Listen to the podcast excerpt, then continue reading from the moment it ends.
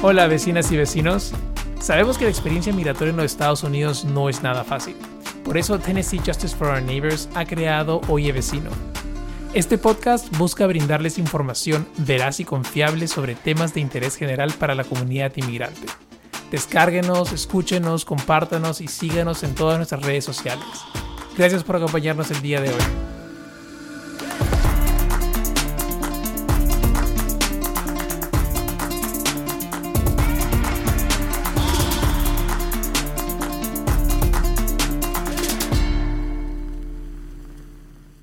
Bienvenidos a Oye Vecino, mi nombre es Álvaro Manrique Barrenechea y conmigo, como siempre, está... Ainet Murguía. Ainet, ¿qué tal? ¿Cómo estás? Ah, muy bien, uh, contenta que ya es viernes. Ya es viernes, pero no sabemos cuándo vamos a lanzar este episodio, así que eso no importa. Ainet, este, ¿qué tal? ¿Cómo, cómo, cómo te ha ido el, estas semanas? ¿Qué, ¿Qué de nuevo tienes? Uh, nada, fui a, votar ayer y, um, algo que ya, no tengo que hacer el día de elecciones. Así es, y si quieren saber un poco más acerca del tema de elecciones y el tema de votaciones, pues tenemos un episodio que lanzamos hace unos días y la entrevista con David Aguilera justamente para hablar tema de política estatal, pero el día de hoy tenemos otro tema completamente distinto que no tiene nada que ver con las elecciones, creo. Uh, Ainet, ¿de qué vamos a hablar el día de hoy?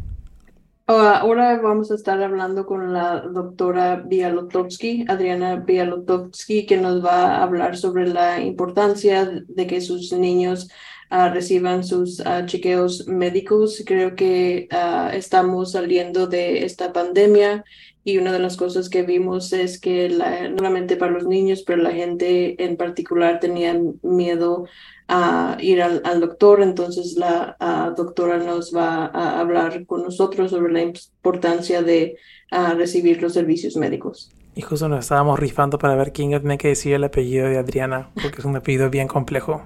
Y Ainet perdió. uh, Toski, creo que es. Ya le preguntaremos cuando hablemos con ella.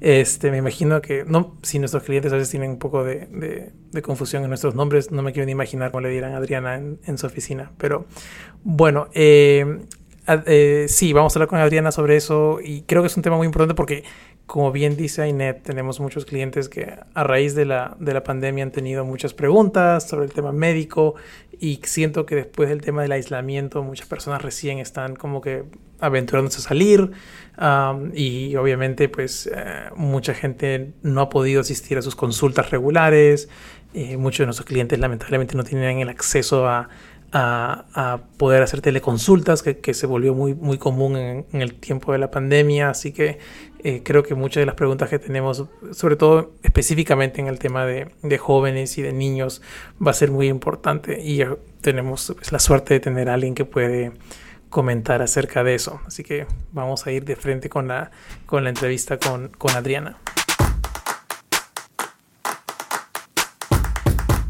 Y ya estamos aquí con Adriana Bielotowski. Adriana, así se dice tu apellido, ¿verdad? Sí, Bielotowski, lo dijiste muy bien. mira, tú. Y también estoy con Ainet. Ainet, ¿cómo estás? Ah, muy bien. ¿Y ustedes? Felizmente bien. Adriana, ¿tú, ¿tú estás bien? Sí, estamos muy contenta de estar con ustedes el día de hoy. Bueno, gracias por acompañarnos nuevamente y, tenemos, de hecho, algunas preguntas para, para Adriana.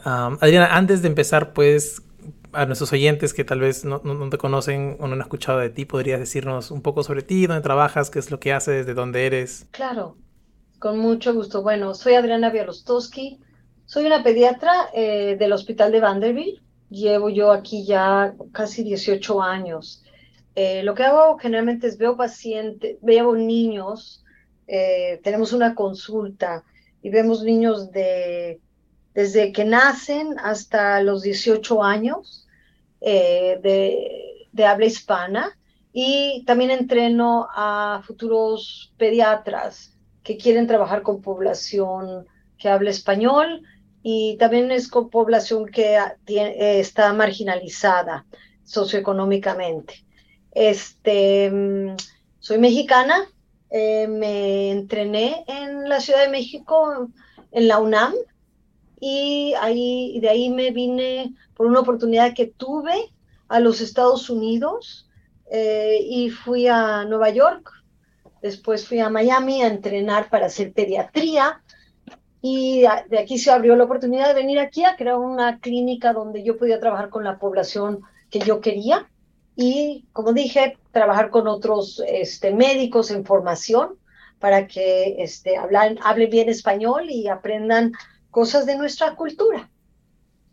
Wow, de veras que uh, Natural estamos muy afortunados de tenerte aquí y el trabajo uh, tan importante que, que haces.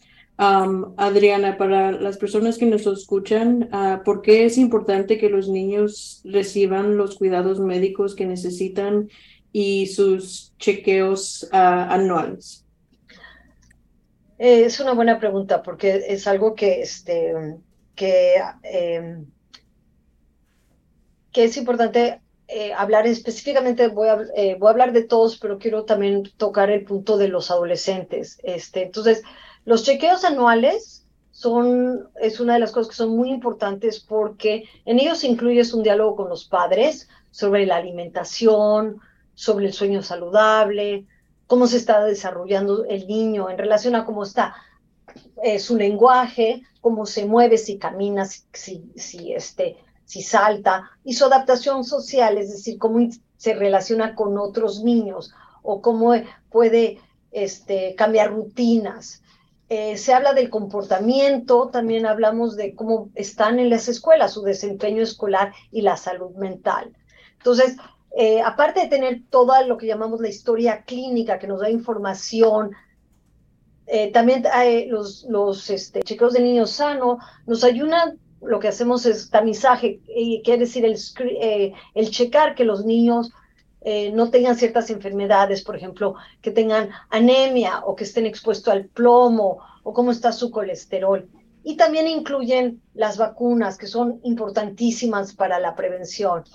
Entonces, en general, los cuidados médicos o chequeos anuales son muy importantes porque nos ayudan a prevenir problemas o enfermedades en el futuro.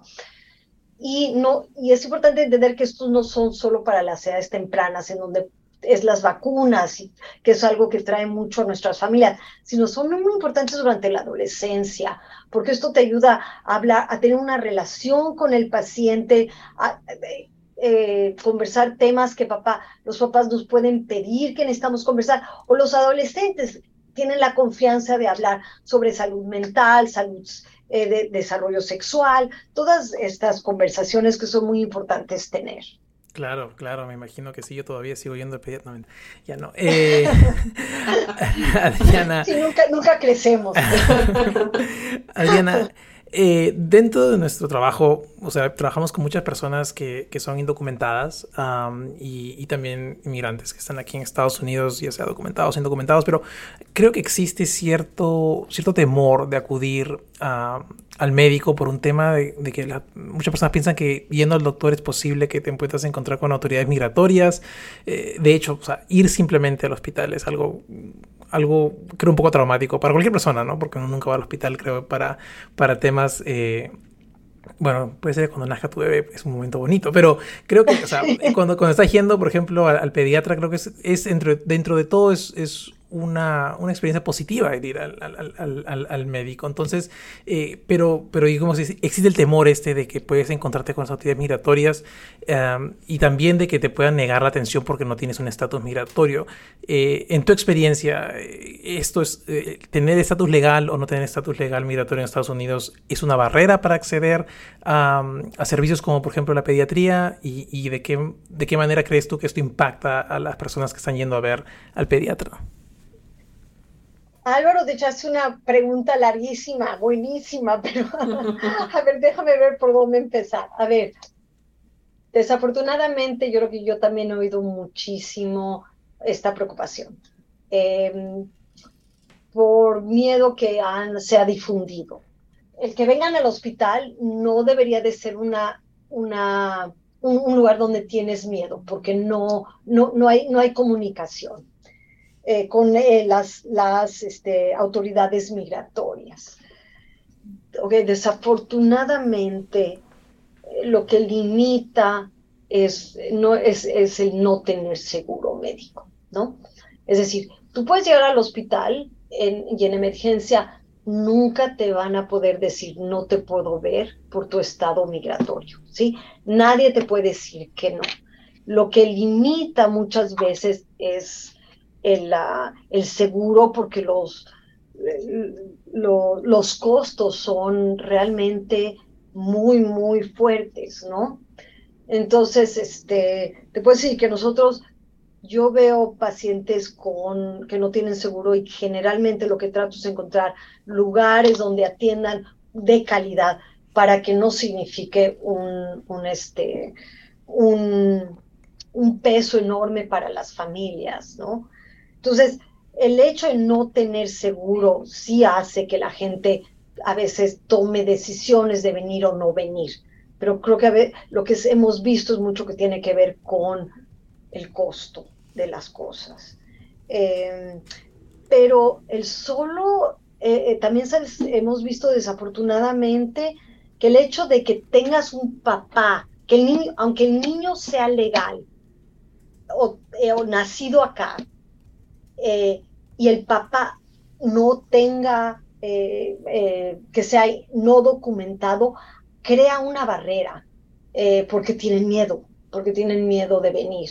Entonces, sí, el hecho de no tener eh, documentación puede este, limitar o hacer que los pacientes tomen decisiones de no venir. Entonces impacta en el, seguimiento de los niños y en el acceso a, la, medicamentos también, ¿no? porque son carísimos. Claro, y, en cuanto, digamos directamente, en el hospital ¿Es posible que una persona encuentre las autoridades migratorias? Es porque sé que, obviamente es algo que también la gente tiene mucho miedo porque dicen de repente, uy, va a estar migración en el hospital. Eso es, o sea, directamente, ¿eso es posible? No, no es. Es decir, hay, la, la, policía no entra y no ha habido casos en el estado de Tennessee, por lo menos. Eh, no se considera el hospital un lugar de sanctuary porque no está, pero no, las, las, nosotros, si viene una persona eh, de las autoridades migratorias, yo no le puedo dar ninguna información. Está protegida. Entonces los papás no pueden, no deben de tener miedo en venir acá. Excelente, creo que queda con eso claro. Quedó claro, es decir, no, no hay. Y no hay, no me pueden venir a pedir, obviamente si es algo legal, eso se va a parte legales y demás, pero no, nunca. No hay.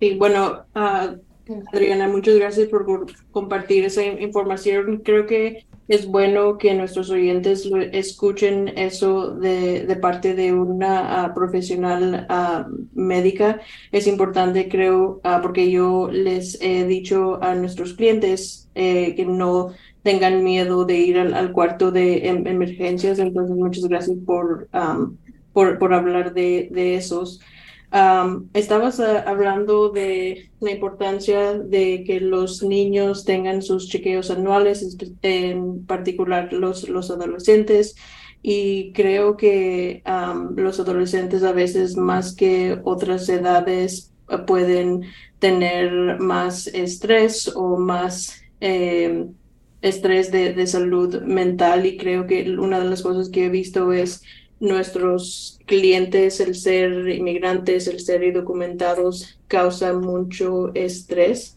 En tu experiencia, ¿qué efecto tiene esto al, desarrollo de los niños? Este, y sabes que nada más tengo que regresar a decir un punto aparte de lo anterior.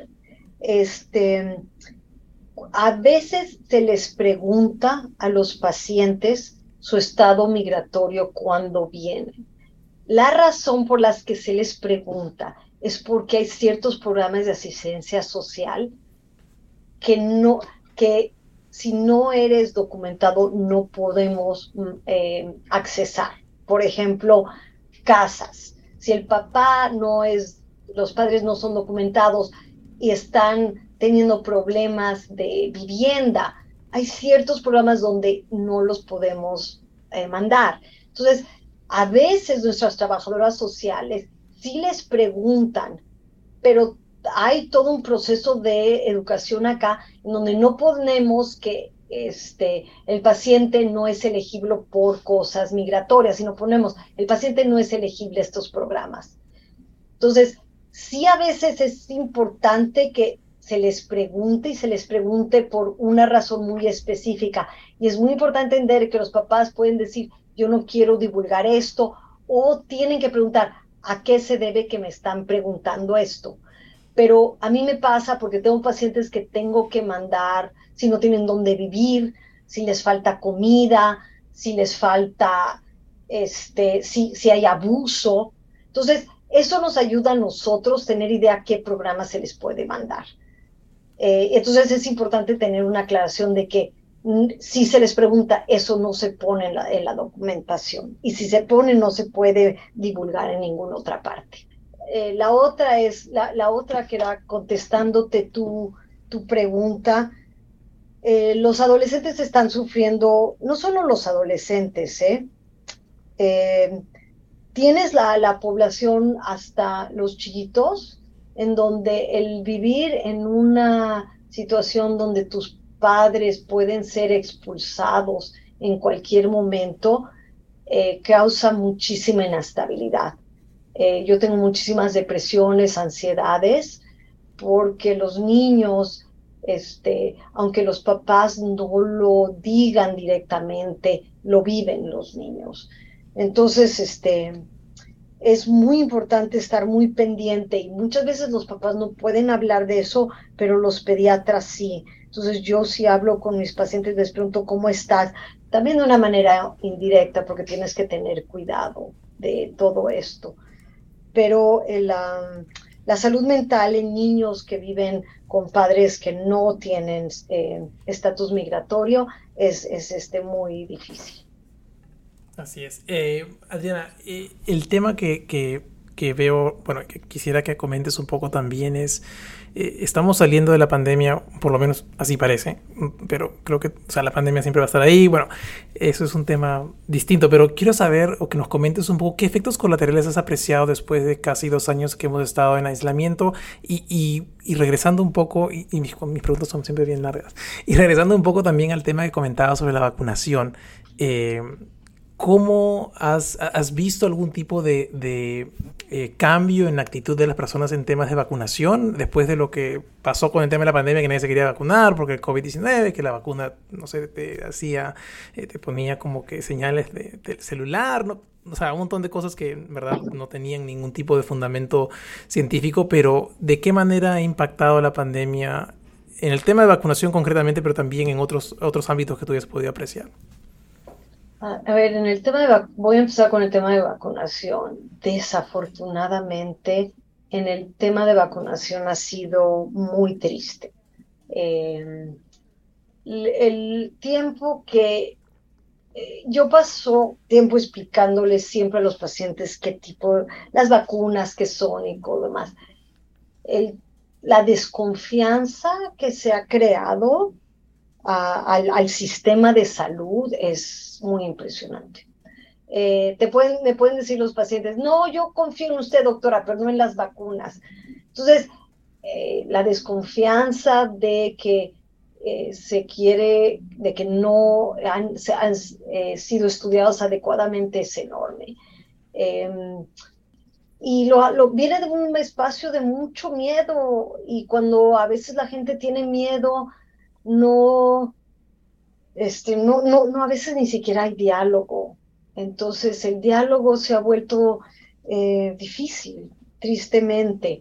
Eh, la pandemia ha creado una gran este, em, mistrust. Hay una pérdida de, de ¿cómo se trust? De, confianza. De, confianza en un sistema de salud. Eh, las otras cosas que estamos viendo es, la, verdad, que también muchísima inseguridad este, de hambre. Hay muchísima gente que no está teniendo, estamos teniendo muchos problemas con gente que, que no tiene recursos. Em, em, entonces, em, se, se, ha cambiado las cosas. Sí, creo que... En muchos aspectos. ah, sí, ah, definitivamente creo que ese, esa desconfianza también es algo que nosotros uh, nos afecta y este, me alegra que estamos hablando uh, contigo porque eh, mi, siguiente eh, pregunta es algo que nosotros ah, tratamos de explicar a nuestros clientes, pero igual hay esa desconfianza o existe miedo. Ah, tenemos clientes con hijos que son ciudadanos americanos que nos comentan que tienen miedo de recibir asistencia social como estampillas de alimento, WIC, entre otros, para los niños ciudadanos que por ley tienen acceso a recibir eso o acudir a, bancos de comida con miedo de que les vaya a afectar a, su estatus legal, ah, aunque nosotros les aconsejamos a nuestros clientes en el ámbito ah, legal, pero en tu experiencia como pediatra, ¿por qué es importante que los niños reciban la nutrición para, su, para el desarrollo de sus niños? Sí, eh, estoy de acuerdo y me da un poco, mucha tristeza saber que realmente hay tanto miedo, ¿no? Es decir, una de las cosas que hemos estado tratando de hacer es a nuestros médicos también educarlos a decirles que hablen con los pacientes, para decirles que las estampillas y WIC y todo no, no van a tener implicaciones legales para ellos. Este, la nutrición es básica. Eh, los, el niño no aprende, no crece, este, si, si, no lo, si no le das la alimentación adecuada. Este, entonces, este, eh, es para todo. Realmente, sí, es súper importante. No, no, no, sé cómo decirte que eh, si un niño con hambre no va a aprender, un niño con, con hambre no duerme, no crece. Entonces, este, es, desafortunadamente lo que está pasando es que también están yendo a lugares donde las eh, comen eh, muy, muy, muy poco sano, ¿no? Porque económicamente no pueden pagar por alimentación adecuada. Entonces, muchos de estos lugares que están dando las estampillas y eso, por lo menos te dan acceso a alimentación sana porque también tenemos obesidad, pero un niño obeso puede ser totalmente anémico. Nuevamente la anemia te causa problemas de aprendizaje. Así es, y creo que tocas en un punto muy, muy importante el tema de la obesidad con el hecho de que hay mucha gente que cree que, ah, digamos, está gordito, debe estar comiendo muy bien, pero eso no es necesariamente cierto. No sé si podrías eh, ampliar un poco en esta parte del tema de, la anemia y de qué manera eh, afecta el desarrollo de los niños. Bueno, este, el, el, problema de obesidad es un problema bien difícil y complejo porque tiene mucho que ver con muchas cosas.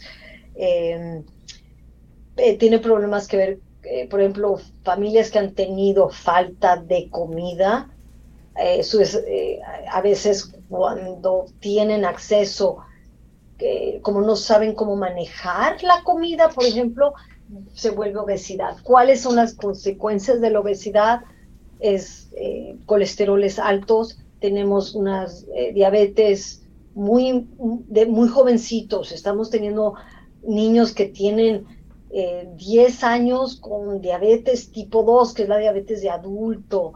Em, la sobrevida de un niño obeso es, le quitas por lo menos 10 a 12 años en su vida. Eh, los infartos, obviamente no a esta edad, pero el problema es que la gente piensa que son gorditos al principio y que se les va a, quitar porque van a hacer ejercicio. Eso no está sucediendo eh, porque muchos de los niños no tienen acceso a salir a, lugares a, hacer el ejercicio que necesitan y terminan comiendo comida rápida, eh, el refresco o la soda, muchísimo. Entonces, las, tenemos lo que llamamos el hígado graso, que es una afección fibrosis del hígado que estamos viendo muy, a muy temprana edad. Em, y hay también la consecuencia del acoso en las escuelas, ¿no? Los niños eh, son acosados, eh, que decimos el bullying, ¿no? Porque se burlan de ellos. Entonces, hay todos los, a todos los niveles, tanto físico como mental. Y el sueño también, niños que son obesos pueden tener lo que llamamos apneas del sueño. Adriana, una de mis últimas preguntas que, tenía es también ¿En algún momento es muy tarde para ir al pediatra? Digamos, alguien que no ha ido al pediatra desde que era muy chico, tal vez dice, uy, no, ya se pasó mi época de ir al pediatra, o obviamente antes de que cumpla la, edad, ¿no? Pero, pero si los padres no han podido llevar a un, niño desde que era bebé al, pediatra, ¿tiene alguna influencia que no, no haya sido anteriormente y que recién a partir de los 10 años puedas ir? Eh, ¿Ves casos de las personas que llegan recién como que a los 10, 15 años al pediatra por primera vez? Entonces, obviamente te voy a decir que todo el mundo es bienvenido a cualquier edad antes de los 18 años. Hay, lugares hasta que los ven hasta los 21 años, en especial niños complejos. Que, eh, en el momento que puedas llevar a tu hijo al pediatra, el pediatra está con las manos abiertas. Es, em, el, pediatra tiene un papel de, como decimos, que poder encontrar y prevenir enfermedades, ¿no? Entonces, sí, eh, tengo pacientes que han llegado recientemente, eh, muchos de niños eh, no acompañados, que no habían ido al pediatra y se les encuentran em, problemas cardíacos, enfermedades crónicas. entonces, sí, sí, sí he tenido esas experiencias. En el momento que llegan, se les atiende, se les ve y pues, hacemos lo que se tiene que hacer, ¿no? Pero a veces no quiero hacer que los papás se sientan tampoco culpables porque no han podido llevarlos al pediatra. También a veces vienen de situaciones súper difíciles, en comunidades muy alejadas, donde no hay servicios. Pero siempre es importante que lleguen. Eh, tenemos una de las enfermedades que es tuberculosis, que es una enfermedad que es, que es de alto, eh, que es, eh, afecta a los pulmones y, este, y, si, y tienen una prevalencia es alta en, en Centroamérica. Entonces, cada vez que llegan se les checa y se les trata, pero sí es súper importante que vayan al pediatra.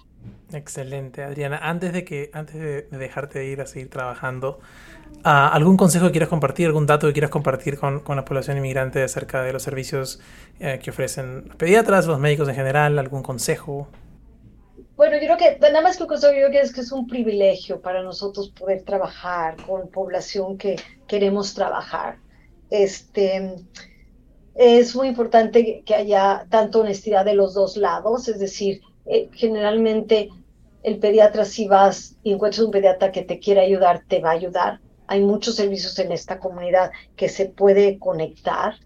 Es muy importante que hablen de la escuela, y de las, este, de cómo está en los niveles en, en, la escuela, porque a veces los pediatras podemos ayudar a conectarlos a servicios. Entonces, piensan a veces como el pediatra, como si voy a ver al médico, pero también es alguien que, eso, eh, creo que eso soy yo, también me encanta poder ayudar a la gente. Y yo creo que si el paciente se acerca y pide, el, el, afortunadamente tenemos pediatras que, eh, que tenemos los servicios, por ejemplo, aquí a las trabajadoras sociales que pueden ayudarnos a conectar a pacientes. Y hay que ver al, al dentista, esa es otra de las cosas importantísimas. Especialmente después de Halloween.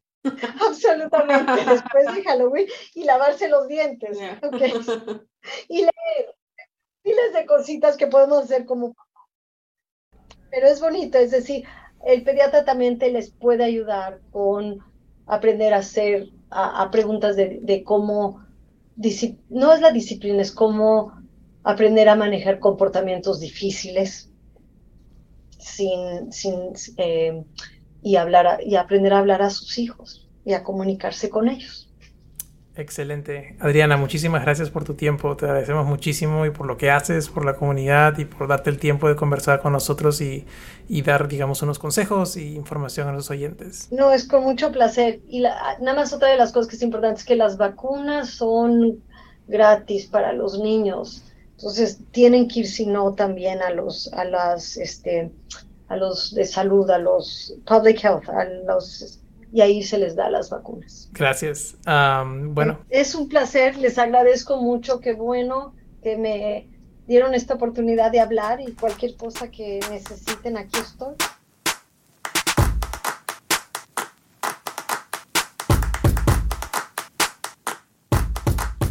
Y bueno, esa fue nuestra entrevista con Adriana Bialostowski con mucha información acerca del tema de pediatría en Tennessee. Vecinos, eso es todo y nuevamente, como siempre, recordándolos acerca de nuestro programa de Familias Unidas. Si aún no lo han revisado, pueden entrar a nuestra página web tnjfon.org y crear una cuenta para acceder a la información que se encuentra disponible de manera gratuita en la plataforma virtual. Eso es todo por el día de hoy y estaremos pronto con ustedes con un nuevo episodio. Hasta entonces. Oye Vecino es una producción de Tennessee Justice for Our Neighbors. Nuestro equipo incluye a Tessa Lemos del Pino, Bethany Jackson, Brittany Given, Emily Webb, Alan King, Ainet Murguía, Netra Rastogi, Zoe Ham, Hannah Smalley, Hashmatullah Sisi, Negar Ahmadi, Jill Hoyos, Megan Lombardi y quien les habla. La edición, contenido y mezcla de sonido de este podcast es realizado por mí. Oye Vecino es una fuente de información para la comunidad inmigrante en los Estados Unidos. Se produce y se mezcla utilizando el programa Hindenburg Pro. Soy Álvaro Manrique Barnechea. Gracias por escucharnos.